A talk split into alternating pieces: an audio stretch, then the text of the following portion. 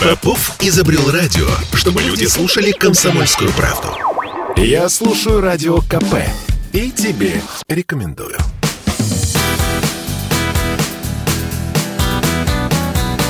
Легенды и мифы Ленинградского рок-клуба. Студии радио «Комсомольская правда» в Санкт-Петербурге в программе «Легенды и мифы Ленинградского рок-клуба» у микрофона Александр Семенов. Здравствуйте, рокеры! У нас сегодня в студии с моим большим уважением э, актер, музыкант, э, э, человек, пишущий картины, художник, главный метек. Все это я говорю о нашем госте, о Дмитрии Шагине. Дима, добрый вечер! Ура! Привет, дорогой Саша, привет, дорогие сестренки и братки. О, вот это по-настоящему, это по-митьковски, что называется.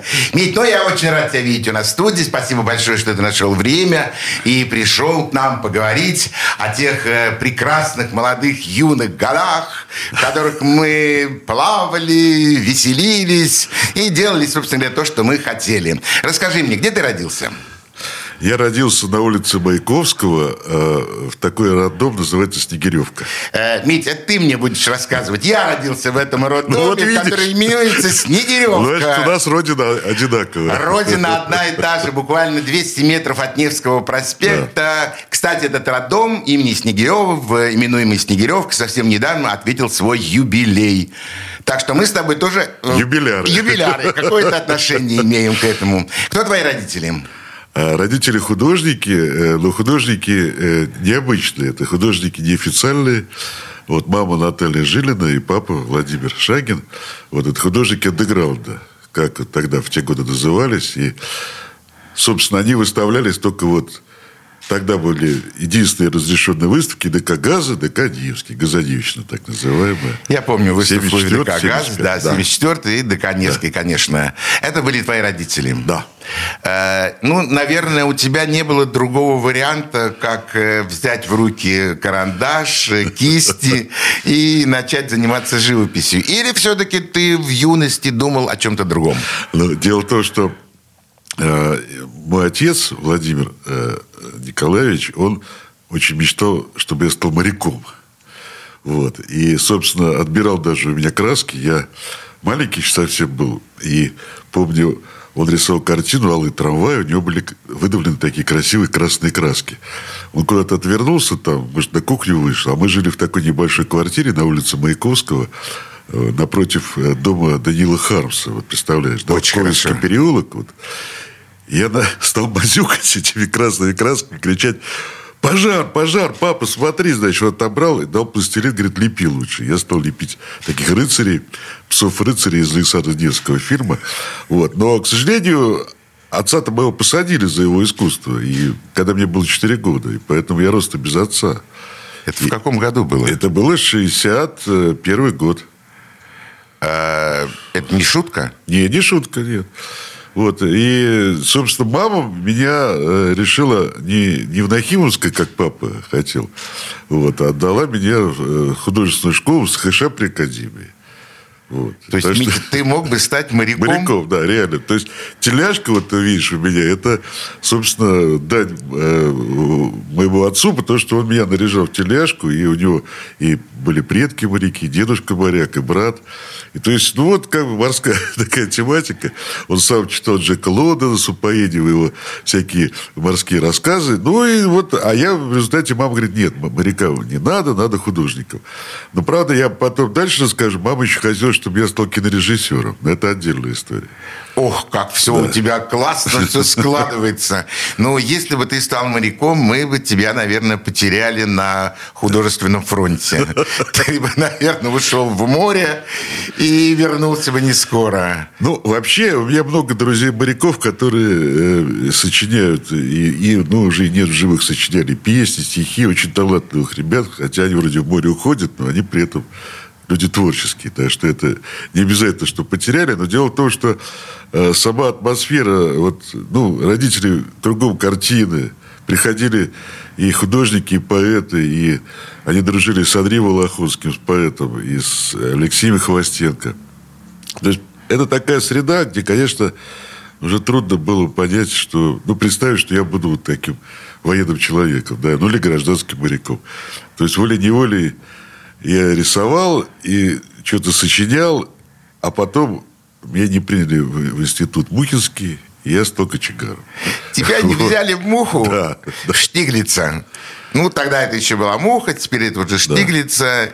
И тебя не приняли. Да, это была очень забавная история. Дело в том, что как раз была выставка в ДК «Газа», вот, и такой был профессор один, он очень поругался с моим папой и с Арифьевым, с его другом, сказал, что такие художники нам не нужны, вообще ваше место на помойке, вообще что это тут такое?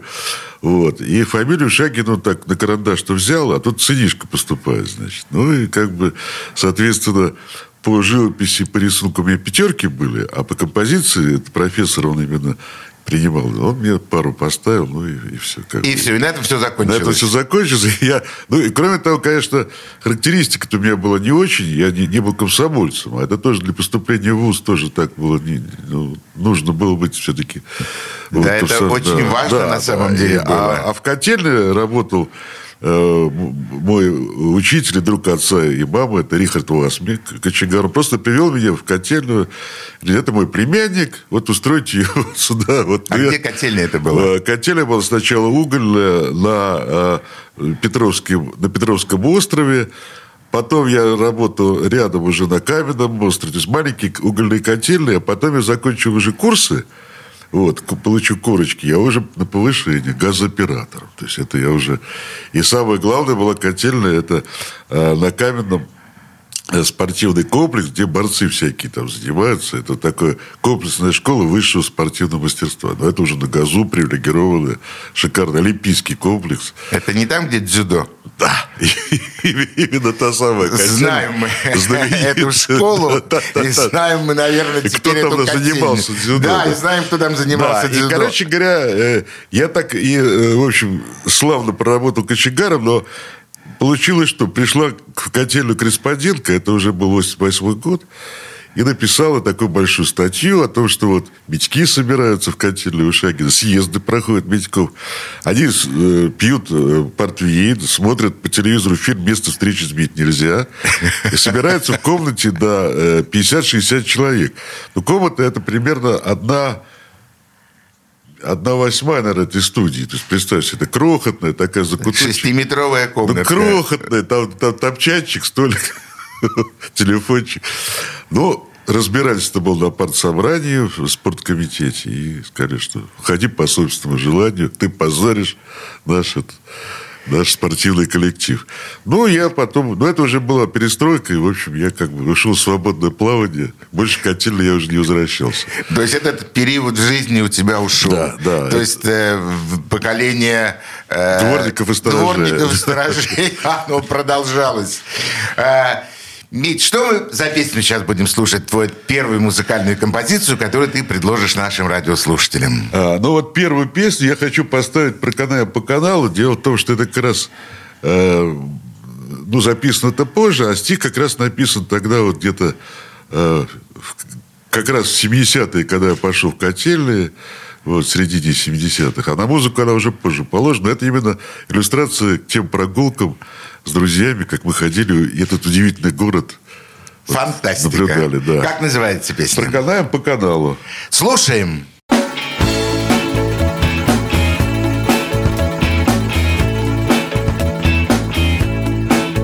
Проканаем по каналу Два брательника, братка канаем по каналу.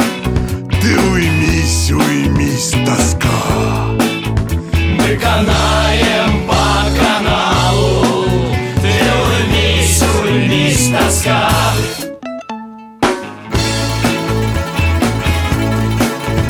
Мы канаем по каналу А вокруг сияет снег там внизу вода чернеет Замедляя жизни бег. Там внизу вода чернеет.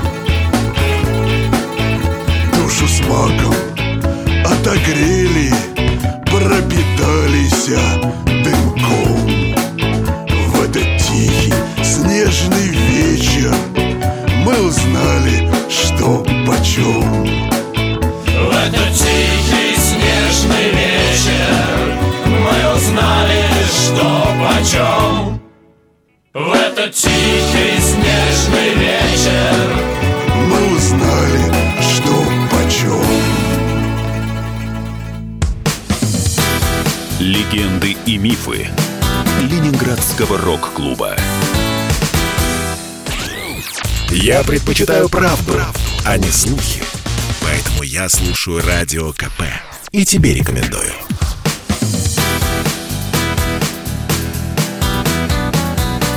Легенды и мифы Ленинградского рок-клуба.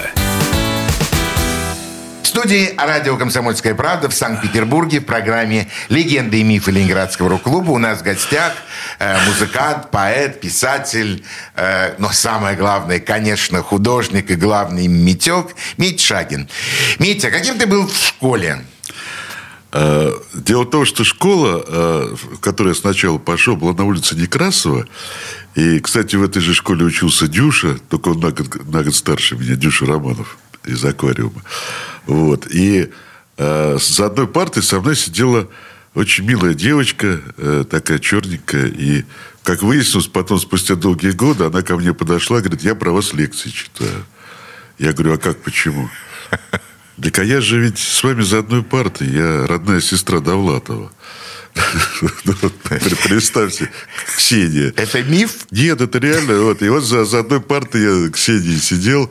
Э, У нее, правда, фамилия по отцу Млечик. Мечик, по-моему, да, вот это Довлатов. Ну, вот так что такая была забавная школа. И э, у нас шефы были гаишники, милиционеры. И когда э, э, дети шли нормально, не опаздывали, горел зеленый свет. Висел большой такой светофор, вот, старинный. Когда начинали опаздывать, желтый зажигался. А если опаздывал, то красный и милицейская сирена. И стояли с повязками дружинников старшеклассники, вязали нас, обыскивали ранцы, отбирали бутерброды. Ну, то есть все по-взрослому. Школа была такая вот. Какой номер был у этой школы? 194 школа. Вот. И у меня было чудно. Учительница Олимпиада Павловна, она меня очень любила. Я был круглый отличник совершенно. То есть по, по всем То есть предметам. ты не хулиган, Нет, не нет. курил. Нет, нет, так это, это начальная школа. И э, в пионеры, конечно, меня как круглого отличника приняли и э, даже возили на Волково кладбище, там, где мама Ленина похоронена. То есть там вот там удивительная скульптура, она стоит такая вот мать, и у нее бумажка с похоронкой на старшего сына Сашу. То есть это для меня большое было Трогательный момент. Очень трогательный. Вот. И, и, но потом, э, э, вот я закончил начальную, так, ну, круглый отличник, а мама, я уже говорил, что она решила меня не в Нахимовское, а э, в СХШ. А находилась СХШ в Академии художеств. Это такое, ну, замечательное здание, сфинксы, Нева. Я пришел туда, вот мама меня привела с моими работами, рисунками поступать. Я смотрю, а там какие-то ученики такие с бородами, с волосами, хипаны в джинсах стертых. Я так ничего не понимаю. Куда? Это школа как бы, да? Вот. И там, конечно, э, я столкнулся с э, рок-музыкой, потому что мама у меня увлекалась э, классической музыкой, оперы, вот мы всегда слушали, вот, и э, классику. А, а там в США именно уже все там сходили под мышкой, были пластинки, Битлз, Rolling Stones. Роллинг Стоунс, Кридос и так далее. Deep Purple, Led Zeppelin. Ну, полный классический Да, набор. да, да. И этот для нас было, конечно, такое... Во-первых, оформление, это большой диск, там все там фотографии нарисованы. Для нас это был такой, э, ну, как бы удивительный выход в тот мир, э, куда мечтал, чтобы я попал, э, папа мечтал, да, чтобы я за границу, чтобы я... И действительно, моряки же привозили, в общем-то, в основном эти пластинки, вот они... И, вот. и я почувствовал дух свободы, я понял, что отличником быть это, в общем, как-то неприлично. Вот. Вот. Я стал отпускать волосы, вот. джинсы, правда, мне не достать было такие настоящие. э, Вот. Но там продавались какие-то индийские, такие, не трущиеся были. То есть такие вот, но джинсы. И, соответственно, стали сами сочинять песни. Ну, в общем, все, что связано э, с молодежной вот этой э, рок такой тусовкой.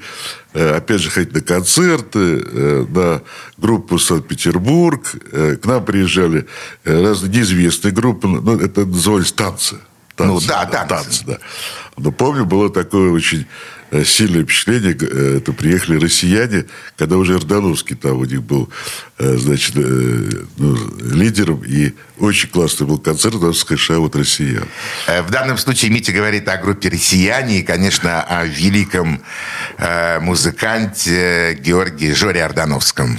Да, и поэтому, конечно, вот рок-музыка, она ко мне пришла именно через США, потому что это вообще, вот Академия художеств, там, собственно, и репетировали, и рок-группы, были. То есть это все было вот очень так э, как бы взаимосвязано. И, конечно, я уже э, увидел впервые э, после США, э, я увидел группу «Машина времени», но, правда, них был солист Юрий Ильченко тогда. Наш. Но это был Юрий самый Ильченко. крутой концерт. То есть Юра это был суперзвезда.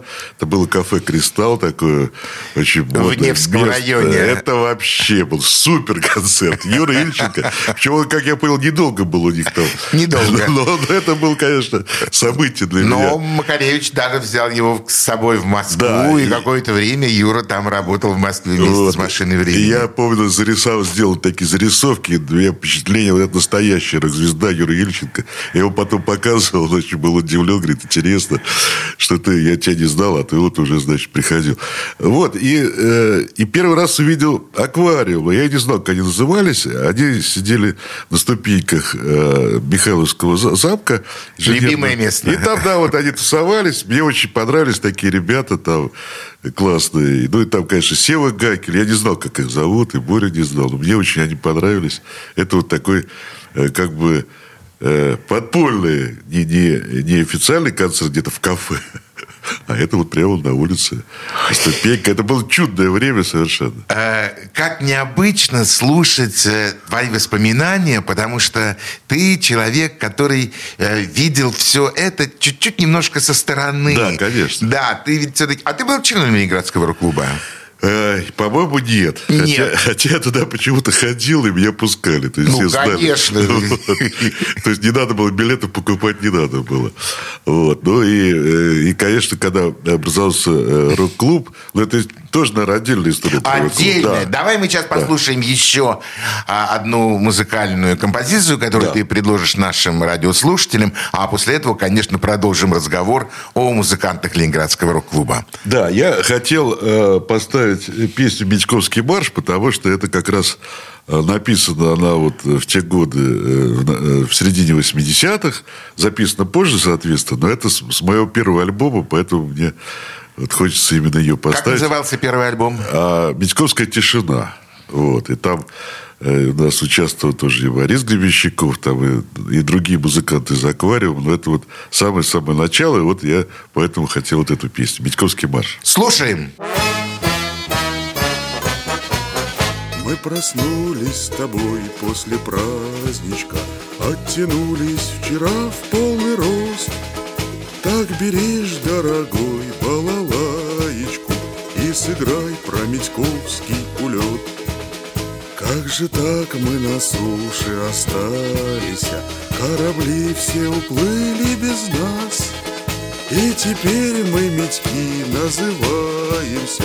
Вместо пива в ларьках кислый квас. Вставай, браток, вставай.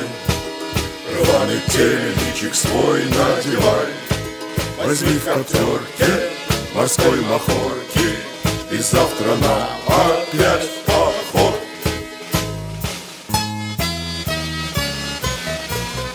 Все ушли в заграничное плаванье Будут в барах теперь жировать.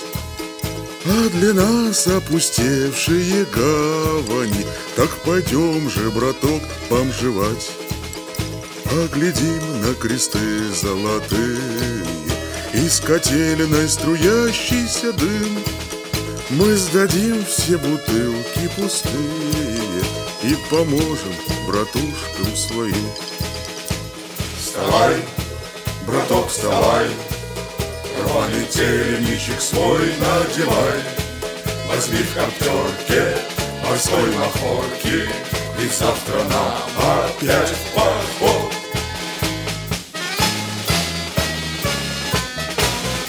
Этот смех для слезками выйдет. Мы не будем, браток, больше пить Ну а если барыга обидит Мы сумеем себя защитить. Пусть пока мы в говнище и мраке Но не падайте духом, братки. Встанут смирно позорные хряки И прикрутят свои фитильки. Вставай, браток, вставай Рваный тельничек свой надевай.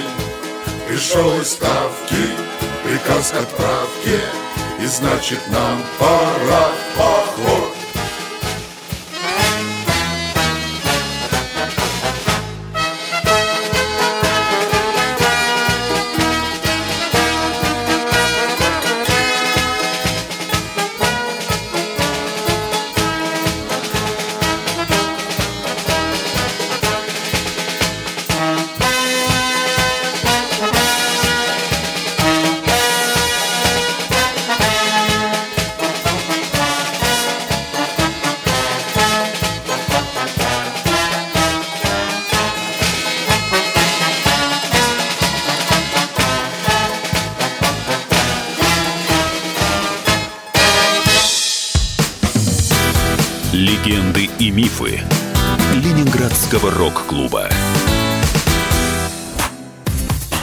слушаю Радио КП, потому что здесь всегда разные точки зрения.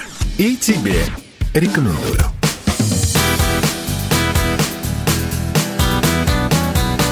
Легенды и мифы Ленинградского рок-клуба. Студии радио «Комсомольская правда» в Санкт-Петербурге в программе «Легенды и мифы Ленинградского рок-клуба». У микрофона Александр Семенов, а у нас в гостях э, художник, композитор, музыкант, э, поэт, э, киноактер Дмитрий Шагин. Мить, как получилось, что ты не стал комсомольцем? А, да, это тоже отдельная история. Дело в том, что я как-то решил поступать в семинарию. Вот. И, э, ну, правда, крестная мама мне сказала, что не стоит поступать в семинарию, э, потому что там будешь в алтарь без трепета заходить. То есть ты лучше так вер, веришь в Бога и хорошо. Вот она потому что преподавательница была в семинарии, но это все узнали каким-то образом э, в парторге в школе и стали меня разбирать, что как же так вот будущий комсомолец, а он еще тут и как бы это тут верующий. вот. Приходили из большого дома люди, тоже меня на учет взяли, что вот как бы нехороший человек. Вот. И, и, конечно, ни в какой комсомол я уже не смог вступить. Я и не хотел, но тут я уже был как бы в таком вот положении, ну, атеистической организации же комсомол. Вот, так что так я не, не, не пошел в комсомол. Ну, и поэтому, видимо, и дальнейшие события, то есть я не смог поступить и в Муху, а мама-то мечтала, чтобы я в Авгик вообще пошел в Москву. А Авгик-то это уж того же только комсомольцы. Да, это, лучше даже это член уж- партии. Да, лучше даже член партии. Так что э, путь в режиссуру мне был, конечно, заказан тогда. Ну, то есть только художник. Да, котельная. В широком понимании этого да, слова художник, работает в котельной. Но я, правда, надо сказать, что и сторожем тоже работал. Я не только в котельной. То есть, потому что я совмещал там и котельной, летом маля- маляром, сторожем. То есть, это такая мно- многофункциональная... То есть, кочегар широкого профиля такой. Да, на самом деле это все мы делали для того, чтобы мы как можно меньше работали и как можно было больше свободного времени. И, и, собственно, э, благодаря котельной я, я и познакомился с Гребенщиковым. Дело в том, О! что мой э, сменщик был, э, а это котельная была на Адмиралтейской набережной, был такой человек по кличке Родион. А он до этого работал начальником смены э, стражей, и у него подчинение был Гребенщиков и Майк Науменко. То есть, то есть ничего тогда. Как звали этого великого человека? Родион, я говорю, да, это классный такой. Вот. А мы до этого, значит, с Кирой Миллером, у нас была выставка э, в Усть-Нарве. Дело в том, что э, это все-таки Эстония, там были послабления. То есть можно было выставлять что-то такое не очень э, как бы соответствующее соцреализму. А, в общем, наши работы, конечно, с Кирой совсем были э, другие. И... Но там можно было, вот в Эстонии как-то. И, э, Кира Миллер – это тот э, художник, который очень долгое время сотрудничал с группой «Аукцион». И вот Да. «Аукцион» появилась через «и». Именно с, с легкой руки Кирилла Кира. Миллера. И вот мы с Кирой, значит, увлекались как раз аквариумом. И музыкальное сопровождение на выставке мы ставили на магнитофонные записи. У нас бобины были такие. Вот. И мы ставили треугольник. Вот. Представляешь, да? Да. Класс. Вот какой это год? Значит, 80, типа первый, второй, наверное, где-то так. Да, второй, наверное, Вот, где-то. и, короче говоря, к нам на выставку пришел Джордж Гуницкий. Вот тоже интересно, да? А, и вот мы тогда забратались. Вот была такая историческая встреча на эстонской земле. И я говорю, что вот как бы нам типа с Гребенщиковым-то надо уже познакомиться.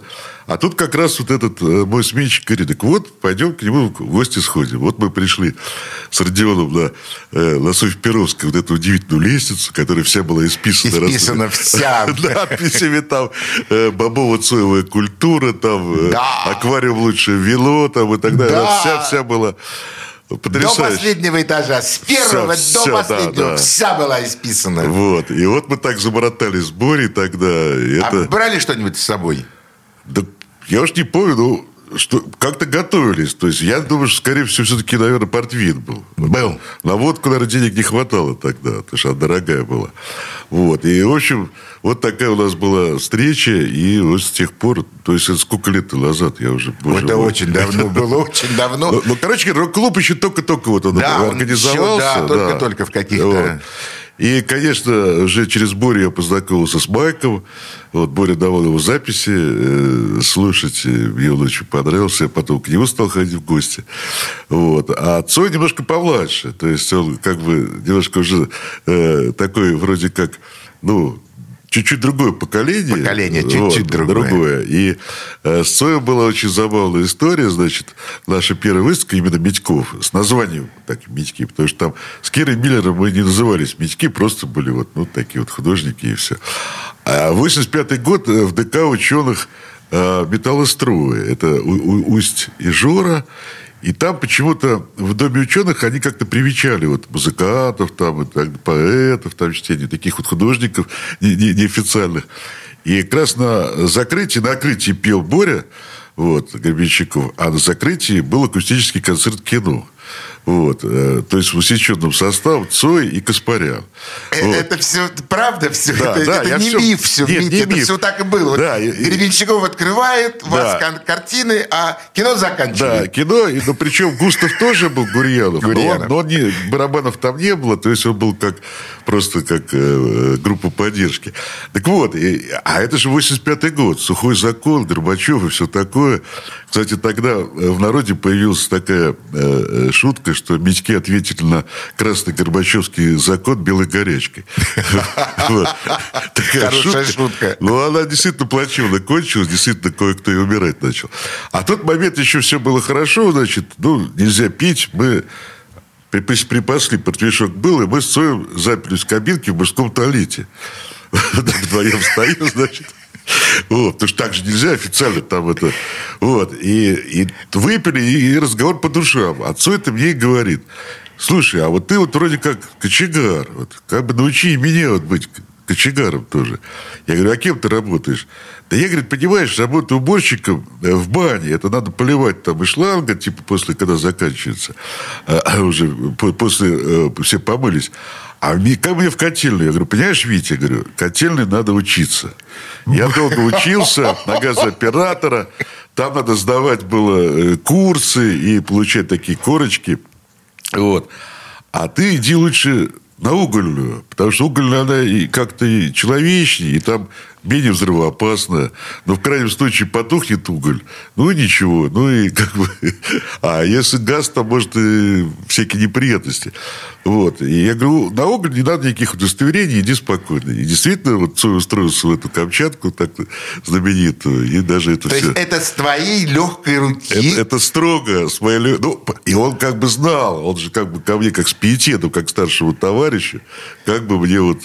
э, вот. И э, самое забавное, что прошли уже годы, и один московский корреспондент э, такой написал, что это Митьки, они эпигоны Цоя. Они как, как Цой тоже устроились в котельной, но типа так, чтобы это значит... Это очень было забавно, я смеялся. Вот. А, ну, Цой проработал мало, но ярко. Зато его снял учитель в фильме есть Да, там видно, как... там же в... Вот. И, собственно говоря, я сейчас прихожу в эту котельную Камчатку, навещаю там... С Сережей Фирсовым? Да, к Сереге Фирсову, я с ним дружу. Там висят очень интересные экспонаты, там музей. Ну, это То есть для меня это тоже очень культовое важно. место. Да, да. Песню. Хочу еще одну песню, чтобы услышали наши э, радиослушатели. Вот. Но эта песня будет более э, такая э, жесткая, я бы так сказал, по, по музыке. Это музыка Ивана Соколовского. Это мой друг такой, уже его нет с нами, московский музыкант. А, называется «Ветеранушки». Это как раз э, рассказ о том, как э, мы пили... э, с Цоем, с Майком, ну и со всеми, с Гребенщиковым. Шевчуком, да, да. То есть это э, название ветеранушки, но вот как бы ветераны рок-н-ролла такие. Вот такая вот песня. Слушаем. В котельной мы пили жасминовый чай. Ромом Кубинским на кухне нас почивал Майк Ромом Кубинским на кухне нас почивал Майк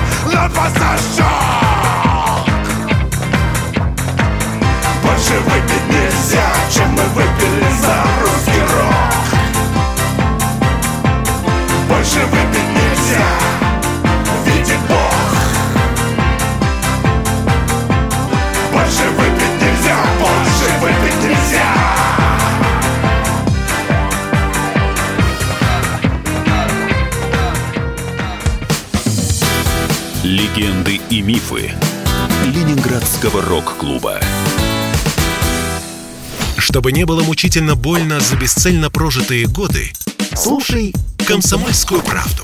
Я слушаю Радио КП и тебе рекомендую.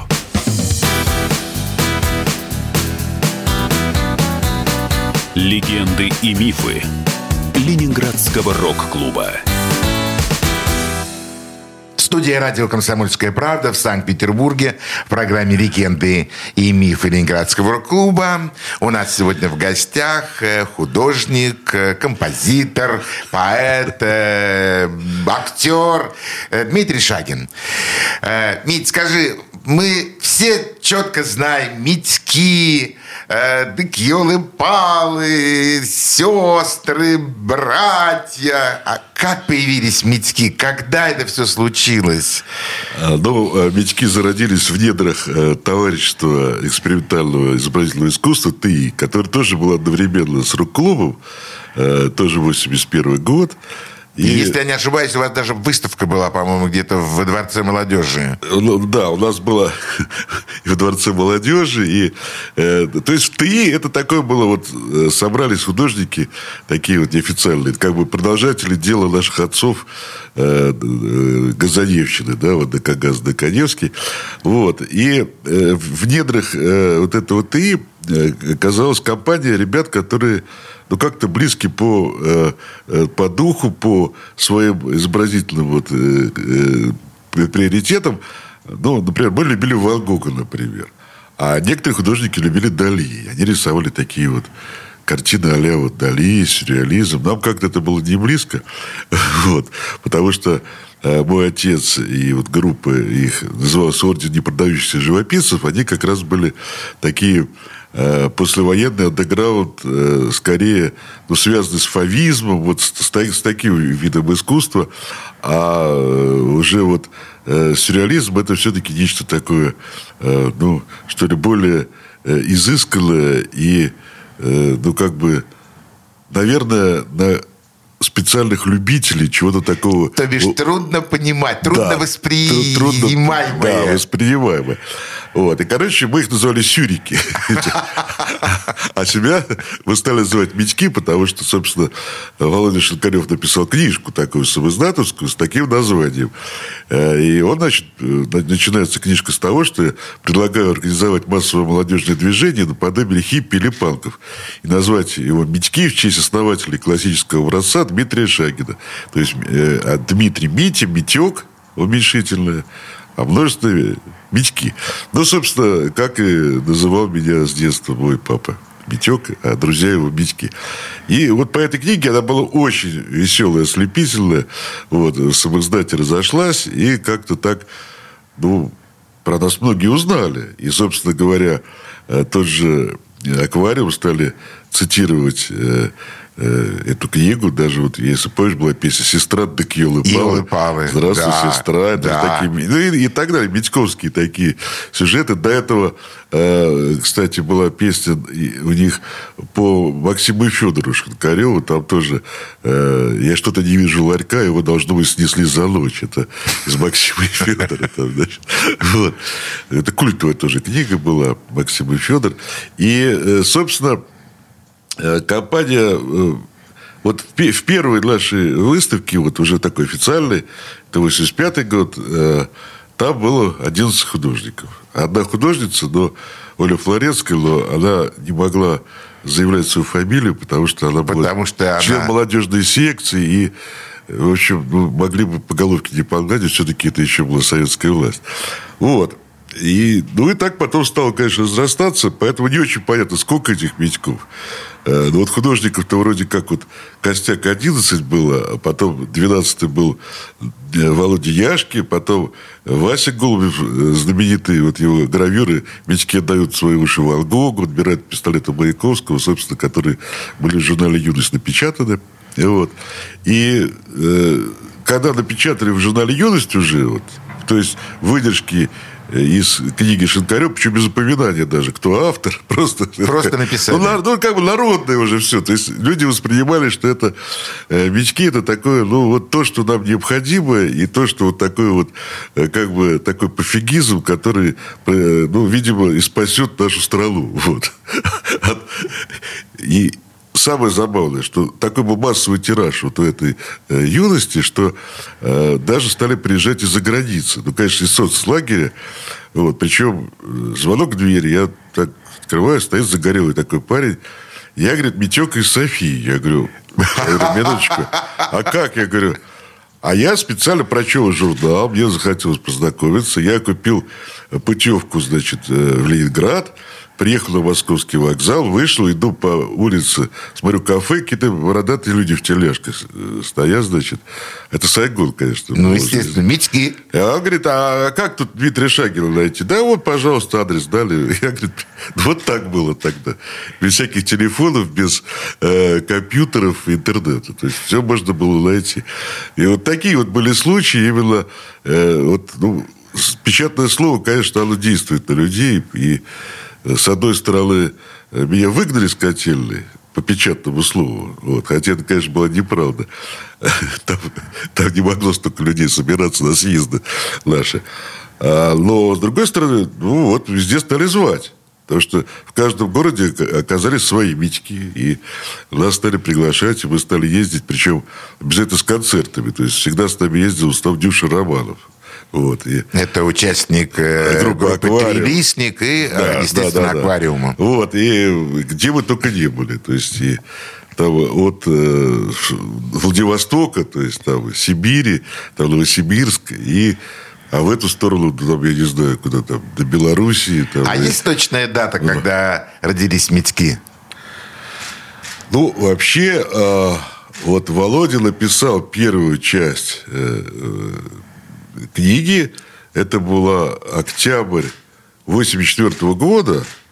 Вот. И подарил мне на день рождения. То есть, то есть это вот как бы... То есть октябрь 84 Да, года. можно считать, что это такая дата рождения, потому что именно название вот уже стало к нам та- такое при, пристало название. Но для меня Вот. всегда был Ленинградский рок-клуб. Это, это эпохальное событие. Митьки – это эпохальное событие. Вы всегда шли рядом. Э, Скажи мне, а никогда Митьки не занимались оформлением э, сцены для выступления ленинградских рокеров? А, занимались, но я, честно говоря, не очень помню, потому что... а, Как давно это было? Да, нет, в самом рок-клубе вряд ли, а вот уже же потом были разные, Да, концерты. разные концерты. Я помню, юбилейно мы что-то оформляли. И, конечно, выставки были. Просто, просто были вы- выставки, которые вот сопровождали э, эти концерты, фестивали. Это, это было много. И, э, ну, и самая была такая, наверное, э, э, эпохальная выставка.